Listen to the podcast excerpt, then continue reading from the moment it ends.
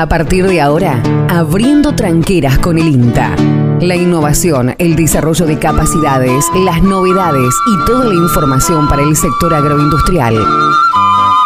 Abriendo tranqueras, el aporte del INTA para alcanzar una mayor potencialidad y generar nuevas oportunidades. En Forte 106.9 FM. Abriendo tranqueras con el INTA.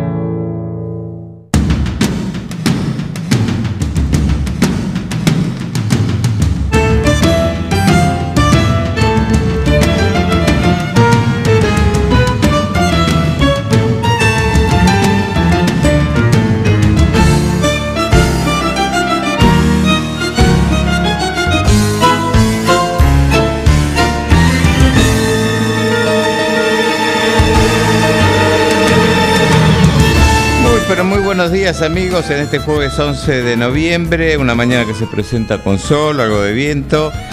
Eh, damos comienzo, abrimos esta tranquera virtual entre usted y el INTA, deseándole que esté bien y por supuesto deseándole una muy buena jornada, eh, con pronósticos eh, que por lo menos coinciden algunos en que el sábado va a llover, como el servicio meteorológico y el IR, que es otro sitial que consultamos. Eh, en cambio, para el día domingo eh, la, información eh, no coincide. hay, el servicio meteorológico está dando lluvia, el otro, el IR, no. Pero bueno, veremos, a ver, mañana vamos a actualizarlo. Hoy, como habíamos mencionado ayer, Luis con ausencia, porque andaba con otras tareas, así que este espacio vamos a estar este, compartiéndolo entre usted y yo. Los dos temas que vamos a tratar eh, están relacionados con el tema fertilidad y también con algo de verdeos de verano, especialmente la moa. Eh, venimos hace varios programas eh, haciendo mención a el tema de la fertilidad, eh, del contexto que hay en el tema fertilizantes, donde a nivel mundial se está presentando algunos problemas post pandemia, y etcétera, etcétera, donde eh, esto se ha traducido en un encarecimiento de, de los principales fertilizantes que se utilizan, ¿no? Venimos destacando que desde agosto acá eh, la urea trepó de 600 dólares la tonelada a, eh, a casi mil o más de mil, como decía Luis ayer. El fósforo también se ha disparado y es realmente preocupante porque, bueno, todo esto está vinculado a, a varios factores, pero uno eh, eh, para producir fertilizantes se necesita energía, especialmente la urea, que eh, es un proceso que demanda bastante energía poder, este, digamos, transformar el nitrógeno gaseoso que hay en el aire, este, que en el aire hay mucho, hay muchísimo nitrógeno, para que, bueno, conformar un fertilizante. Y la situación de los suelos, este, en muchos casos es complicada.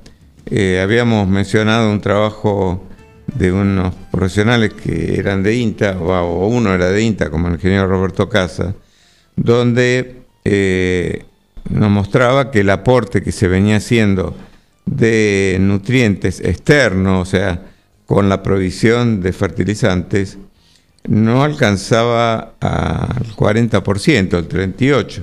Él lo, calcularon junto con Cruzate, que es la profesional de la UBA, eh, para la campaña 18-19, eh, en un 38%. Y entonces, ¿esto cómo se traduce? Se traduce normalmente que en las mejores tierras hay niveles de algunos nutrientes que, son eh, conflictivos, en el sentido que se, se vienen prendiendo luces eh, naranjas acerca de esto, ¿no? Eh, los nutrientes que habitualmente se utilizan son el nitrógeno, el fósforo, en menor caso el azufre y bueno, el tema del boro y el zinc, algunos productores lo aplican. Pero en el caso del nitrógeno eh, se repone la mitad prácticamente y el fósforo el 60% aproximado, un poco menos. Hay nutrientes como el potasio, como venimos destacando, que se aplica nada más que el 3, se repone el 3,6%. Por suerte, este, tenemos eh, una buena dotación de potasio en los suelos. El calcio se repone un 40%, pero voy a poner énfasis en esto, en nutrientes junto con el magnesio. Son dos nutrientes que este, se vienen extrayendo y nadie fertiliza con calcio. Básicamente se aplica lo que se repone de calcio es, eh, por ejemplo, cuando se aplica eh, fertilizantes como el superfosfato triple o el superfosfato simple, pero en realidad, este, o el nitrato, el CAN, el nitrato de amonio calcario, este, pero es muy poco lo que se eh, lo que se repone de esto. ¿Y, ¿Y cómo se traduce eso? La baja reposición. Eh, uno de los indicadores que se, tiene que tener en cuenta es eh, el nivel de pH, como venimos diciendo. Entonces, eh, en general, para los cultivos agrícolas, el pH, que, los cultivos que se desarrollan acá, no es mayor problema hasta ahora, porque hay lotes que uno mira y ve datos de resultados de análisis y ve que hay lotes de 6, pH 6 o menos, 5 y algo. Y bueno, el trigo en ese sentido eh, y el resto de los cultivos no tiene mayor problema por ahora. Pero hay, hay un cultivo muy sensible como es la alfalfa. Y normalmente la alfalfa se hace en los mejores suelos. Entonces, cada, cada año el suelo está más pobre en estos nutrientes y junto con el magnesio son los que intervienen en la definición del, pH, o sea, de si el suelo es ácido o, lo que siempre decimos que el pH ideal es 7 y que este para abajo es un suelo ácido, o sea, menos de 7 entra dentro de lo que sería ácido y por arriba de, 7 lo que es alcalino. El pH ideal para la alfalfa, para que exprese este, todo su potencial, el potencial que hoy tienen los materiales de alfalfa, es 7, y 7 y algo, 7 y pico, ese sería el ideal. Pero pensemos que hay suelos de 5 y 5 y monedas. ¿Y qué pasa con ese suelo? Ese suelo cuando se siembra una alfalfa, la alfalfa se va a traducir en dos o tres cuestiones. Una que va a producir menos.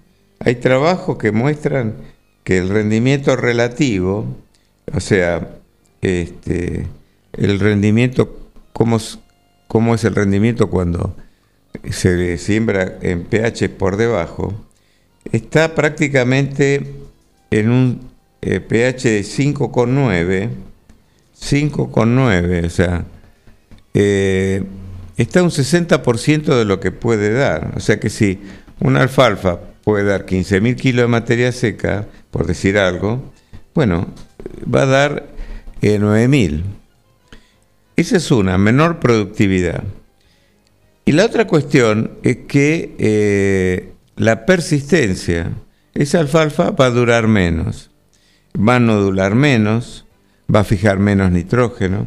Una alfalfa fija eh, creciendo en óptimas condiciones cantidades increíbles de nitrógeno a través de la simbiosis este, que tiene con la bacteria Rhizobium, que recuerda que esta bacteria uno la, eh, la debe inocular con la siembra, en la semilla, muchas vienen en la peletizada, es un tema que después lo hablaremos en su momento. Esa simbiosis que forman las leguminosas y la alfalfa en particular, eh, se ha medido, eh, la gente de INTA Castelar ha llegado a medir en condiciones óptimas 600 kilos de nitrógeno. ¿Qué significan 600 kilos de nitrógeno? Es, eh, imagínense, 1200 kilos de urea por hectárea. Una cantidad extraordinaria de nitrógeno que eh, con muy poco gasto y que es esa maravilla que son los rhizobium, esas bacterias, toman del aire y lo incorporan al sistema. Bueno, con el suelo alcalino, el suelo con problemas de acidez, ese mecanismo también se ve afectado. O sea que estamos frente a un problema porque hoy eh, yo no estoy tratando de averiguar porque vamos a hacer algunos trabajos de encalado a retomar lo que se había hecho en la década, fines de la década del 90 con el ingeniero Ventimiglia, con el ingeniero Rillo, y también trabajos previos del ingeniero Luis Alberto Carlos de Casares, que estaba en la chacra de Bello, donde él estudió este tema y se vio cómo el tamaño de la raíz era distinto, cómo producía más, cómo persistía más. Eh, lo ideal sería encalar este, esos suelos, pero bueno, no tengo datos de valores, de valores actuales del encalado, pero estemos pensando que este, eh, las cantidades aproximadas, dependiendo de cada suelo, están en, eh, por lo menos lo que habíamos determinado en aquella época, arriba de los 2.000 kilos de cal por, por este, por hectárea, lo cual eh, yo me imagino que es un dinero. Entonces, uno, si va a sembrar este, un cultivo de alfalfa el año que viene, uno ya debería estar pensando y armando la rotación en qué lote lo va a sembrar. Pensemos entonces que los análisis de suelos uno lo tendría que tener claro ya porque si eh, dentro de la rotación toca un lote con pH menos de 6, yo tenga presente que es una situación que no es lo ideal, dista bastante de ser lo ideal. Entonces, eh, buscar lotes que tengan, este, en el sentido del pH, em, pH por arriba de 6 y cercano a 7 sería lo ideal, pero hoy son rara avis, pH, eh, suelos agrícolas de buena aptitud con pH este, cercanos a 7. Y, usted me dice, ¿por qué? Porque bueno, eh, uno, un cultivo que ha sido gran extractor de calcio y de magnesio es este, la soja. La soja es un gran extractor de nutrientes. Si uno mira la tabla de lo que extraen los principales cultivos, eh, por kilo de nutrientes por tonelada de, grano, por ejemplo, el, nitrógeno extrae 47 kilos de nitrógeno por tonelada. Está bien, eh, eh, parte de ese nitrógeno la planta de soja lo incorpora con, la, con el rhizobium, con el bradyrhizobium. Se estima alrededor de un 60% lo aporta el radiorhizobium. Pero 47,5. El, el maíz 12,7 kilos, o sea que casi tres veces menos. El sorgo 16, casi 17. El trigo 18. El girasol 21. O sea, es un neto exportador de nitrógeno. Fósforo es el que, junto con el girasol, son los dos cultivos que más extraen por kilo, por tonelada. La soja extrae 5,2 kilos de fósforo elemento por no, eh, que eso que transformarlo después en fertilizante, ¿no? 5,2 kilos de fósforo por tonelada de grano. El girasol 5,9 contra 2,6 del maíz y 3,3 del trigo. Y si vemos eh, estos elementos que intervienen en la, en la, definición del pH, como son el calcio y el magnesio, la soja extrae 2,7 de calcio y 3 de magnesio, y el maíz extrae 1,1 y 1,3 respectivamente.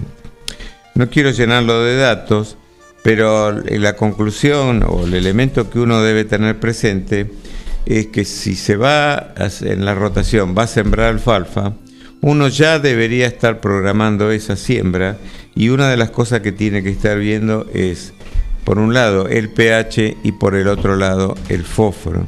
La alfalfa es una gran demandante de fósforo. Este, el ingeniero Berardo, un reconocido profesional este, que trabajó en el INTA, bueno, tiene un laboratorio ahí en Balcarce, este, para, eh, habían trabajando en la alfalfa, el ideal está, para que también la alfalfa exprese todo su potencial, está en las, eh, las 20 partes por millón o algo más de fósforo, cosa que nuestros suelos también están bastante lejanos con respecto a este nutriente. Bien, dejamos acá, eh, vamos a ir a la pausa de los mercados, ya está nuestro amigo Carlos Graciolo y volvemos con los mercados. En New Holland estamos cerca de cada productor.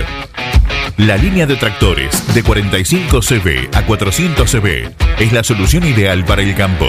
Versátiles, potentes y con todos los adelantos tecnológicos. Acércate a Gire Maquinarias, concesionario oficial en Ruta Nacional 5 y acceso a 9 de julio. O comunicate al 2317 425 243. New Holland, estamos cerca de cada productor. Carnicería Don Mario. La mejor calidad de carnes del campo a su mesa. Elaborados, cortes especiales, embutidos, atención personalizada, pedidos y pagos con tarjeta. Carnicería Don Mario. Entre Ríos y Cardel. Del campo a su mesa. Neutral Mix. Nutrición animal de bovinos, cerdos y equinos. Líder en el país en productos de concentrados proteicos y distribuidores de Betty Pharma. Neutral Mix. Desde la ciudad de 9 de julio para todo el país. Ruta 5, kilómetro 261. Teléfonos 02317 611 612 611 613. Visita nuestra página www.nutralmix.com.ar en la mañana de la ciudad. Forti FM 106.9 MHz. Música, cultura y deportes. La radio que tiene todo lo necesario para afrontar días bien productivos.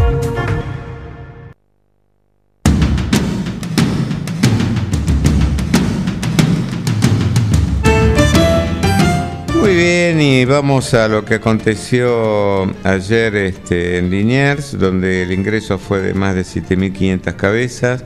Los novillos especiales, el promedio fue de 201 pesos por kilo vivo. Los regulares 175, los de menos de 430 kilos. Y los que superaban los 430, 177,80. Los novillitos livianos 208, los pesados 211 pesos por kilo las vaquillonas 203, las livianas con 70 y las pesadas 187 eh, pesos. Hoy 1.167 animales para rematar en líneas. En lo que hace al mercado granario, la soja en Rosario 34.530, tuvo un leve repunte, en Bahía 32.270 pesos por tonelada. El maíz también tuvo una mejora del 2,5%, cerrando en Rosario a, 19.980 pesos y en Quequén 19.982. El trigo en Rosario 24.070, una pérdida del 1%, 23.470 en Quequén. Por último, el girasol solamente en esta plaza del sudeste de Buenos Aires, es decir, Quequén, a 42.961 pesos. Reiteramos el ingreso de hoy, 1.167 animales. 106.9 FM. Siempre antes de un buen asado va una buena picada. Y nosotros te la preparamos. Almacén 1937. Picadas. Criolla, de campo, tradicional, solo quesos y la exclusiva 1937. Almacén 1937. Picadas. De lunes a domingos. En Corrientes 1112. Pedidos al 52 1937. Almacén 1937. El genuino sabor de lo nuestro. Entrega a domicilio solo viernes, sábados y domingos. El tratamiento de la pastura, la confección de rollos y más, mucho más. Servicios agropecuarios de Juan de Dios García. Trabajos realizados con herramientas de primeras marcas, responsabilidad y experiencia. Servicios agropecuarios de Juan de Dios García. Celular 02317 1552 8991. 9 de julio. Vení a Maferetti y encontrá más de lo que estás buscando. Variedad, calidad y servicio. En Maferetti tenemos los mejores precios del mercado. Todas las tarjetas de crédito en 6, 12 y 18 pagos. Date una vuelta por nuestro mega local de Avenida Mitre 1836 o visitanos en www.maferetti.com.ar. Maferetti, todo lo que necesitas y más.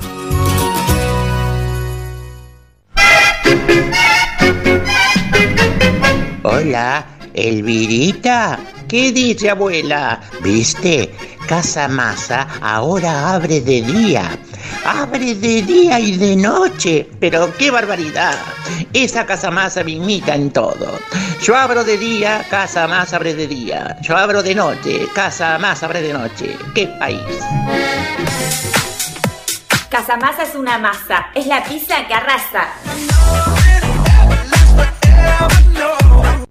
En Mascheroni Computación, encontrarás el mejor servicio para trabajar desde tu casa de forma segura y sin interrupciones. Con Office 365, damos soluciones de nube privada y nube pública, seguridad y filtrado de contenidos a través de routers UTM. Somos especialistas en routing y switching y VPN con acceso para token de seguridad. Además, lo que necesites en software, hardware, periféricos y mobiliario para computación. Y somos representantes exclusivos de Tango, el sistema de gestión número uno. Pasa por nuestro local en Cardenal Pironio 1278 y seguinos en redes sociales. Mascheroni Computación, tu referente en tecnología. Su auto merece una atención personalizada y el lugar para conseguirlo es Lavadero San Martín. Lavado, aspirado, control de fluidos, cambio de aceite y filtros. Además, estacionamiento. Lavadero de autos San Martín. Avenida San Martín 1975. Turnos al 23 17 48 78 16. Traelo, no te vas a repetir. Docente privado. SADOP te acerca más beneficios. Somos docentes. Somos SADOP. Sumate. En 9 de julio, Corrientes 1464.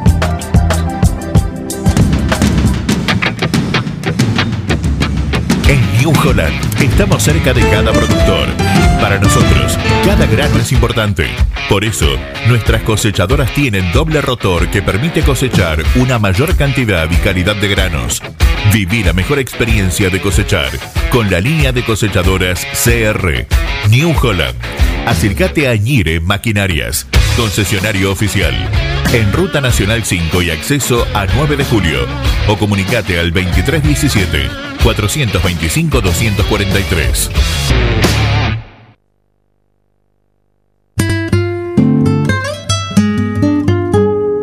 Abriendo tranqueras, el aporte del INTA para alcanzar una mayor potencialidad y generar nuevas oportunidades.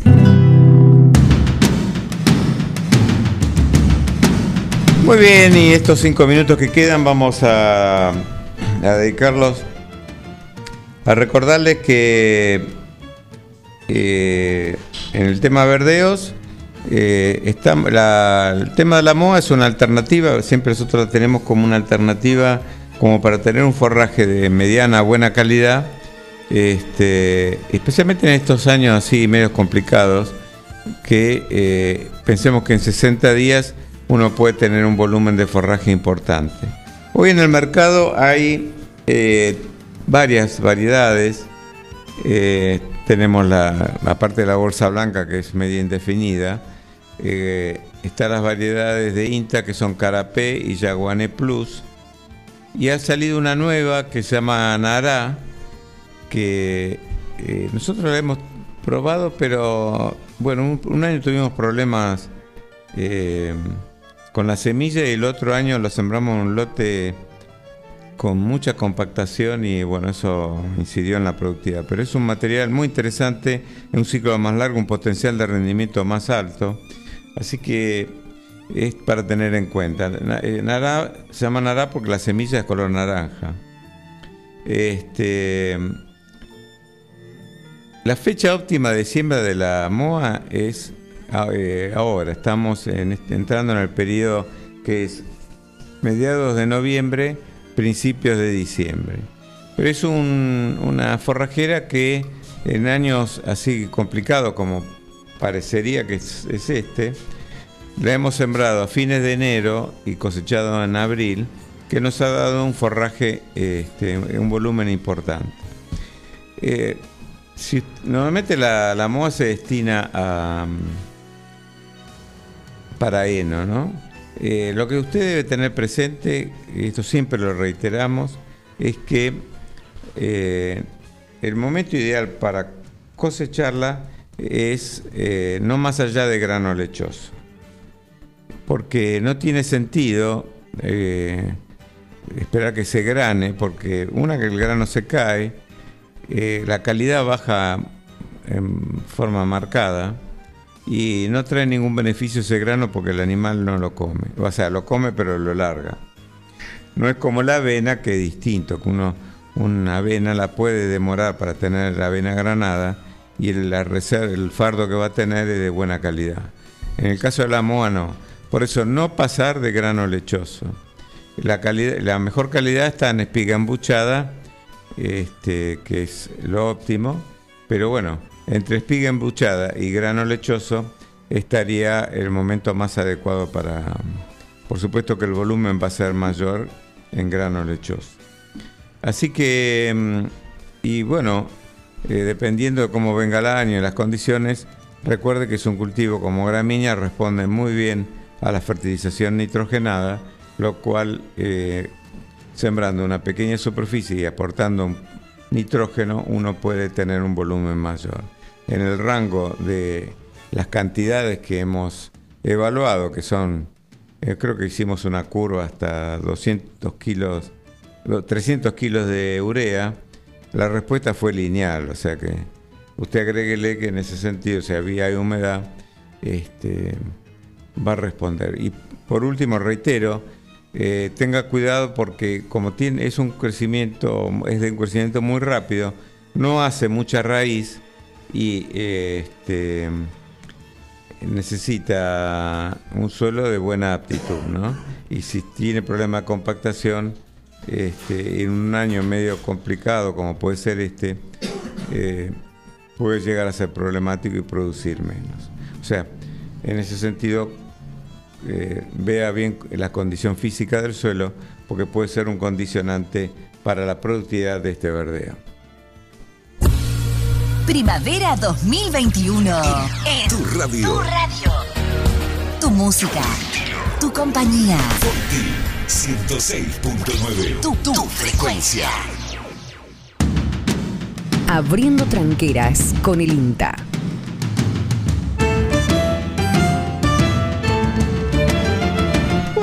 Ya son las 8, ya están nuestros amigos Graciolo y Bengoa. Qué mañana tranquila decíamos acá hoy. Totalmente, totalmente. Muy tranquila la mañana, el programa normal. Este, sin agresiones, Sí, sin prepotencia, sin, andar a los empujones.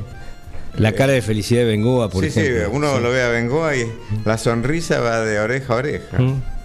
Dice, qué suerte que está usted, Carta. Este, no sé por qué lo dirá, pero bueno. ¿Todo bien, Carlos? Todo bien.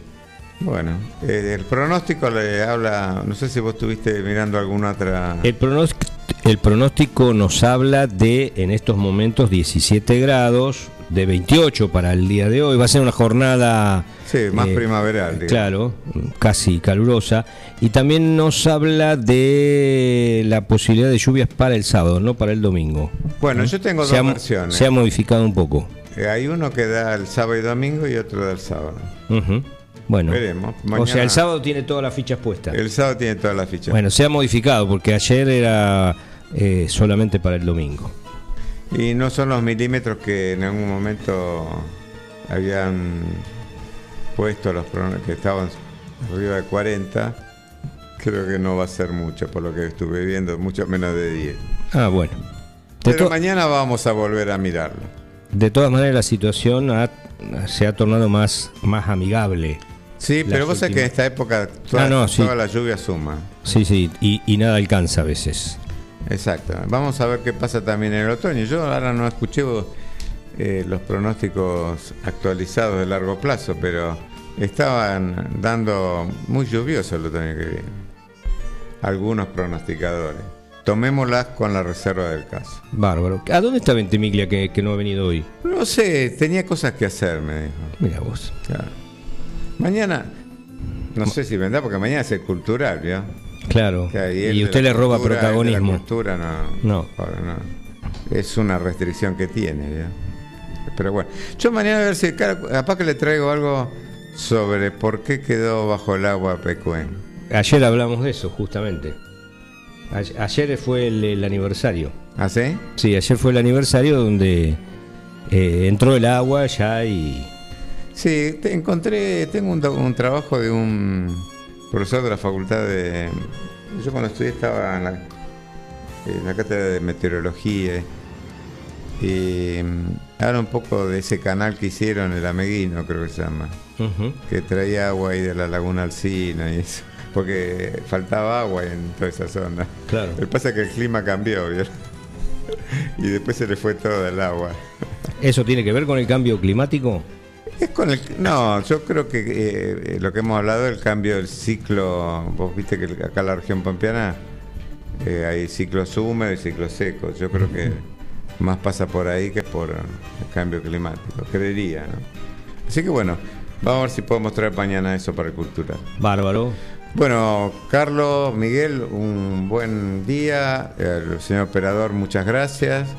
Este, y bueno, nos reencontramos mañana abriendo esta tranquera virtual entre usted y el INTA.